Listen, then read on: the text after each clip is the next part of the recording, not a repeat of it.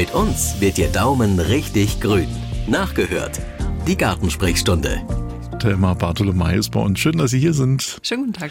Wir haben ja doch einen recht milden Herbst, wenn man überlegt, Mensch, wir haben heute den 9. November und Temperaturen, die irgendwie immer noch ganz gut gehen. Hatten wir selten so warm.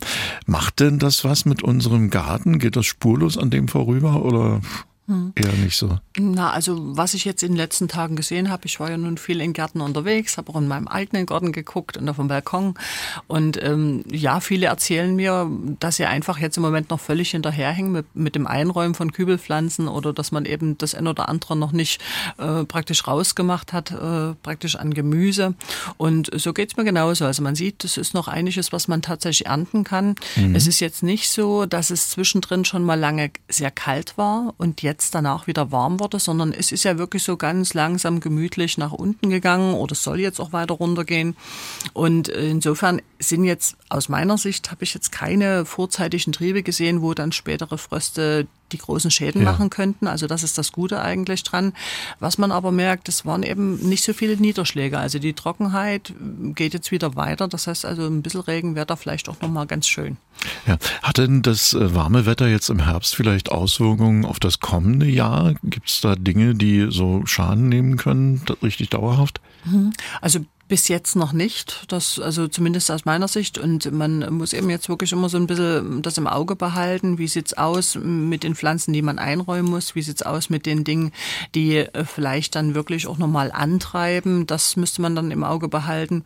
Aber zurzeit hält sich das noch in Grenzen. Eine Frage aus Grimmitschau, die schieben wir jetzt gleich noch mit in diese Runde. Äh, da hat eine Hörerin eine Geranienpflanze auf der Terrasse und möchte gern wissen, wie man die am besten überwintert und wann man damit loslegen muss. Mhm. Na, dort gibt's mehrere Möglichkeiten. Also eine Möglichkeit wäre, die einfach wirklich mit Sams Topf einzuräumen ins Winterquartier. Äh, da ist es wichtig, dass das eben insgesamt ein kleines bisschen trockener gehalten wird. Und ähm, je nachdem eben, wie warm das im Winterquartier ist, muss man dann eben schauen, ob man einen Schluck gießen muss oder ähm, ob die eben so weit runtergegangen oder ob das so weit unten ist von den Temperaturen her, dass sie also wirklich eher geringfügig nur Wasser brauchen und dann noch vielleicht etwas dunkler stehen können. Wenn sie sehr lang, sehr schwuppig sind, etwas zurückschneiden schneiden. Ansonsten gibt es die Möglichkeit, das Ganze auch aus den Kästen rauszunehmen oder auskübeln, die Wurzel etwas einzukürzen, im oberen Bereich etwas einzukürzen und in Kästen oder in, in, in Schalen einzufüttern. Da kann man die auch relativ eng einfüttern. Sicherstellen muss man nur, dass das eben nicht fault. Und äh, da kenne ich auch Methoden, wo manche das eben wirklich einpacken in Zeitungspapier und dann in Folietüte und sogar oben in der Scheune irgendwo aufhängen. Also da gibt es x verschiedene Varianten. Wichtig ist nur, dass man eben dafür sorgt, dass das Wurzelsystem nicht vollständig austrocknet und dass aber auch nichts fault. MDR Sachsen ist hier und wir sind drin in der Gartensprechstunde mit Helma Bartolomei. Und äh, da kommen natürlich erfahrungsgemäß immer viele Fragen rein. Eine, die ich hier auch ganz interessant finde, ist die Frage äh, von einem Hörer, der jetzt Anfang November noch Erdbeeren am Strauch hat und er fragt, was er am besten macht. Die Blüten abschneiden, die Pflanze zurechtschneiden oder es einfach so hinnehmen und sich daran freuen. Äh, er fragt nämlich, weil er ein bisschen Angst hat, dass im nächsten Jahr vielleicht die Erdbeeren nicht wiederkommen könnten. Mhm. Na, einmal gibt's ja langtragende Sorten tatsächlich, die zwischen Juni und Oktober normalerweise tragen. Und da kann es durchaus, wenn es mild ist, in den November noch mit reingehen. Also an unserer Balkon-Erdbeere sind auch noch welche dran, die wirklich so langtragend ist. Es kann aber sein, wenn es jetzt zum Beispiel klassische Sorten sind, dass einfach dann tatsächlich durch die milde Witterung einfach mal hier und da eine Blüte aufgeht. Und das kann man aber, wenn man jetzt sieht, da wird jetzt keine Frucht mehr dran sich entwickeln, kann man das dann tatsächlich abmachen, damit es praktisch der Pflanze nicht so viel Kraft kostet. Denn das ist tatsächlich so, dass man hier und da eine Blüte sieht. Das haben wir übrigens auch bei Rhododendron jetzt gesehen in den letzten Tagen oder mal bei Apfel, dass da mal hier und da eine Blüte da ist. Das ist eben, dass die Pflanzen auch ein bisschen durcheinander kommen durch die Witterung. Ja. Äh, gilt das auch für andere Pflanzen? Ich habe festgestellt, bei uns im Garten, wir haben noch Tomaten, sogar grüne, aber schon große. Mhm. Hat das auch mit dem Wetter zu tun? Na, auf jeden Fall. Es war ja relativ mild. In der Nacht war es nicht ganz so kalt. Und bei mir auf dem Balkon stehen jetzt auch noch diese Naschpaprika. Im Garten oh, sind lecker. auch noch mal ein paar Tomaten, die sich entwickelt haben. Und man muss das dann einfach mal kosten, ob das noch schmeckt oder ob das dann bitter ist. Das muss man einfach ausprobieren. Ja, oft ist es ja so, dass wir Fragen haben zu Pflanzen, die im Garten stehen oder auch in Wohnzimmern stehen zum Beispiel. Hier geht es um eine Anschaffungsfrage. Wir suchen einen schönen, großen, robusten, äh, schöne, große, robuste Zimmerpflanze fürs Wohnzimmer. Das Wohnzimmer ist recht hell. Geheizt wird nur moderat, wie bei den meisten diesen Winter wahrscheinlich. Ähm, wichtig ist aber, die Pflanze darf nicht giftig sein, denn es gibt ein kleines Kind zu Hause, ob Mhm. Na, da gibt es schon einige Sachen. Also es gibt bei den Palmen einige Sorten, die da funktionieren würden. Man äh, könnte gucken bei Hibiskus beispielsweise, das wäre ja auch was schön Blühendes. Bananenpflanze eventuell. Ähm, also da kann man sich durchaus mal in der Gärtnerei beraten lassen, also gerade auch in Bezug eben auf die wirklichen Bedingungen tatsächlich. Und äh, man muss aber beachten, alles das, was jetzt vielleicht fürs Kind nicht giftig ist, heißt nicht unbedingt, dass es nicht für Hund oder Katze giftig sein Aha. kann. Also da muss man dann auch immer noch mal unterscheiden. Hier zum Beispiel eine Frage eines Hörers, der ist Neuling in Sachen äh, Anbau von Gemüse und auch von Pflanzen im Garten. Er kommt aus Seifen und äh, ihm hat in diesem Jahr zu Halloween der Gedanke gefallen, vielleicht im nächsten Jahr schon seine eigenen Kürbisse rauszustellen und auszuschneiden. Und er fragt, wie man die dann anbaut und ob es da Besonderheiten gibt, auf die man achten sollte. Das sind, sind ja oft so ein bisschen diese mittleren oder größeren Kürbisse, mhm. die man dort verwendet. Und ich kann jetzt selber anziehen, praktisch mit Saatgut. Das kriege ich ab Frühjahr. Und vom Zeitraum her kann man die etwas vorziehen. Rauspflanzen würde man sie dann tatsächlich erst ab Mai von der Zeit her. Es braucht eine gute, reichliche, nährstoffreiche Erde und man muss gut wässern. Und äh, da kommen in Frage die normalen großen Speisekürbisse, Butternut-Kürbis, es kommt Hokkaido-Kürbis, der ein bisschen kleinere in Frage.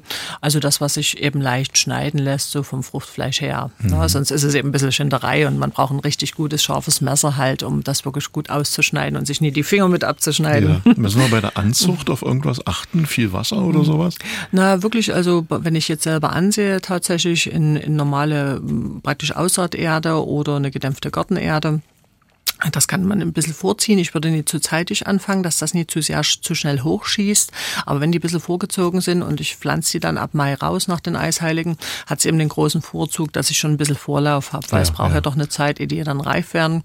Und ansonsten kann man natürlich auch Pflanzen sich besorgen. Also die hm, Gärtner haben da eigentlich eine große Vielfalt. Das wird von Jahr zu Jahr immer mehr, weil eben das hm, bei vielen so der Gedanke ist, das einfach hübsch zu machen mit Halloween. Und ja. da sind eben diese Kürbisse tatsächlich immer mehr. Aber es ist jetzt nicht so, dass es äh, klassischen Halloween-Kürbis gibt halt. Es kommen verschiedene Sorten wirklich in Frage. Also Grüße und danke für die Frage nach Seifen und wir kommen dann im nächsten Jahr vorbei und kontrollieren das alles mal. so, dann haben wir hier eine Frage für Sie, die kommt aus Dresden. Guten Tag, liebe Frau Bartolomei. Ich möchte ein Gefäß mit Steckmasse bepflanzen. Worauf muss ich dabei achten und muss die Steckmasse richtig eingeweicht werden? Naja, also bei Steckmasse gehe ich jetzt einfach wirklich eher mal von einem Gesteck aus, dass man sich vielleicht ähm, Tannenzweige oder ähm, ähnliche Zweige holen möchte und dass man das als Gesteck macht, jetzt entweder für die Grabbinderei oder für die Weihnachtsbinderei.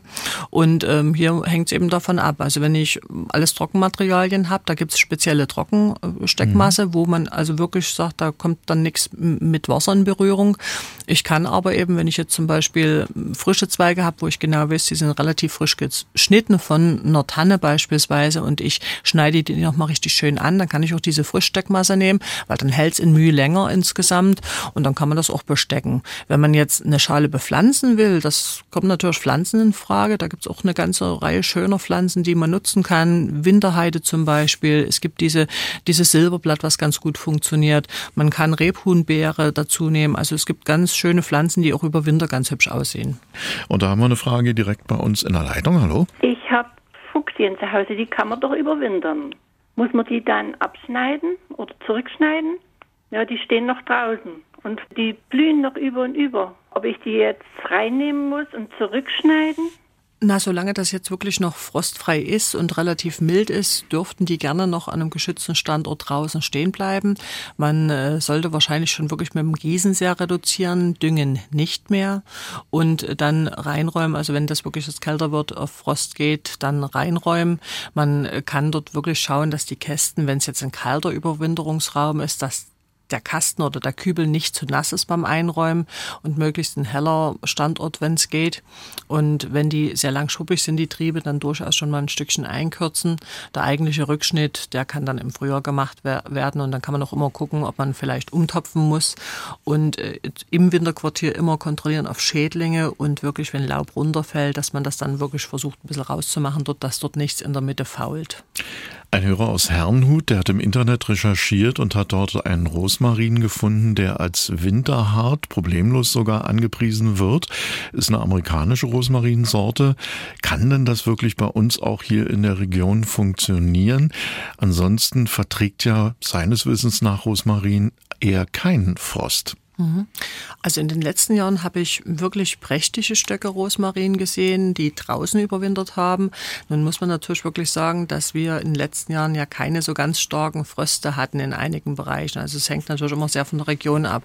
Und ähm, es ist schon so, der Gärtner spricht dort immer von bedingt winterhart. Also mhm. je nachdem, wie stark, wie mild der Winter ist, äh, kann die, können die überdauern durchaus draußen. Wichtig ist immer, dass man einen geschützten Standort hat und dass man durchaus auch schaut, dass man sie nicht zu spät noch düngt, weil das würde ja die Pflanze auch dann, äh, oder das würde bei der Pflanze dafür sorgen, dass die nicht so gut im Holz aushärtet und insgesamt auch wirklich dann trockener halten. Aber ich habe zum Beispiel gesehen, zwischen zwei Häusern oder ein bisschen an der Wand von einer, von einer Hausecke, also da kann das durchaus funktionieren.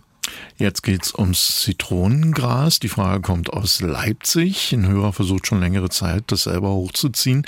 Das äh, gelingt aber nicht so richtig. Ähm, äh, Im Haus hat er die Pflanzen dann ab Oktober. Allerdings verfaulen sie ihm immer mal wieder. Die kommen gut raus erstmal und dann ist zum Beispiel auch die Trauermücke dabei und äh, ja, macht sich da schadlos. Die Halme, wie gesagt, die faulen und er hat aber das Gefühl, dass er eigentlich nicht zu viel gießt. Und jetzt fragt mhm. er, ob sie noch einen Tipp haben oder ist sowas komplett aussichtslos. Also doch, man kann es schon überwintern. Also hier ist es einfach so, man äh, muss davon ausgehen, dass die Pflanze jetzt erstmal nicht frosthart ist bei uns im, im Freigelände. Das heißt, man muss sie wirklich reinnehmen und äh, da könnten es Temperaturen sein, vielleicht so um die 10, 12 Grad von der Temperatur her im Winterquartier. Und äh, dort ist es wirklich so, man sollte sehr zurückfahren mit den Gießen und da mhm. vielleicht auch gucken, wenn dort ein Übertopf drunter ist oder ein Untersetzer noch drunter ist, ähm, dass man das wirklich wegnimmt, auch beim Einräumen, dass es nicht zu nass ist im Kübelbereich Bereich und natürlich auch bei der Pflanzung, wenn man die im Frühjahr neu pflanzt oder aussät, dass man einfach guckt, ist es das richtige Substrat, dass das gut abtrocknen kann. Gegen diese Trauermücken kann man zum Beispiel Gelbtafeln einsetzen und da ist natürlich auch dieses etwas trockener halten oder von unten gießen die bessere Variante. Tja, wollen wir mal sehen, wie in 14 Tagen das Wetter draußen ist, was sich dann im Garten alles tut. Bis dahin, vielen Dank, Helma Bartolomei, unsere Gartenexpertin. Gerne. Radio im Internet. Sie können aber auch das Original hören. MDR Sachsen.